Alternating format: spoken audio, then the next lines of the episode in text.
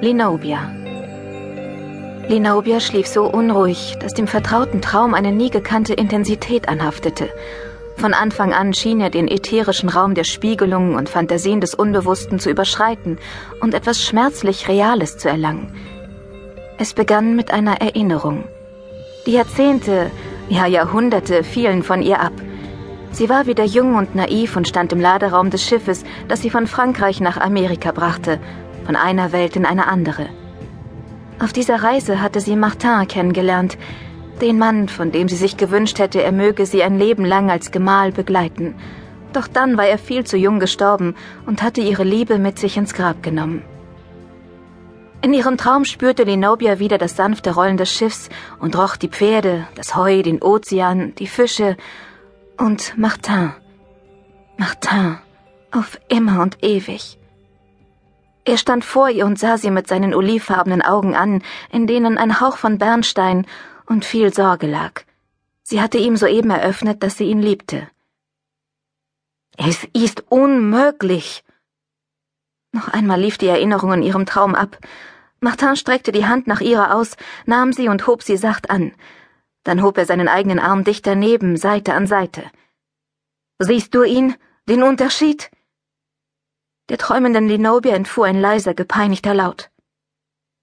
Der Klang seiner Stimme, dieser unverwechselbare kreolische Akzent, tief, sinnlich, unvergleichlich, der bittersüße Klang seiner Stimme und dieser wunderschöne Akzent waren der Grund, warum sie seit über 200 Jahren New Orleans nicht mehr betreten hatte. Nein, hatte die junge Linobia geantwortet, während sie die beiden Arme betrachtete, den braunen und den weißen, die sich aneinander pressten. Ich sehe nur dich. In ihrem tiefen Schlaf warf sich Linobia, Pferdeherrin des House of Night von Talsa, unruhig hin und her, als versuchte ihr Körper ihren Geist zum Aufwachen zu bewegen. Doch in dieser Nacht gehorchte ihr Geist nicht. In dieser Nacht regierten die Träume und das, was hätte sein können. Und dann schnellte der Traum wieder viele Jahre zurück zu Martin, nur waren sie nicht mehr auf See, wo sie sich im Laderaum kennen und lieben gelernt hatten. Diese Erinnerung war finster und schrecklich.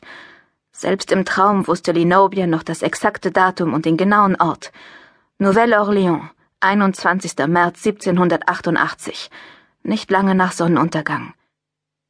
Der Stall war in Flammen aufgegangen, und Martin hatte sie hinausgetragen und ihr das Leben gerettet. Oh Gott, Martin, nein! hatte sie damals geschrien. Nun wimmerte sie nur leise, während sie verzweifelt versuchte aufzuwachen, ehe sie das grausame Ende der Erinnerung noch einmal durchleben musste. Doch sie erwachte nicht.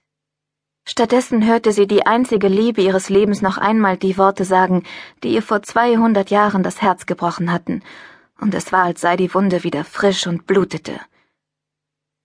Zu spät, Cherie, zu spät für uns in dieser Welt.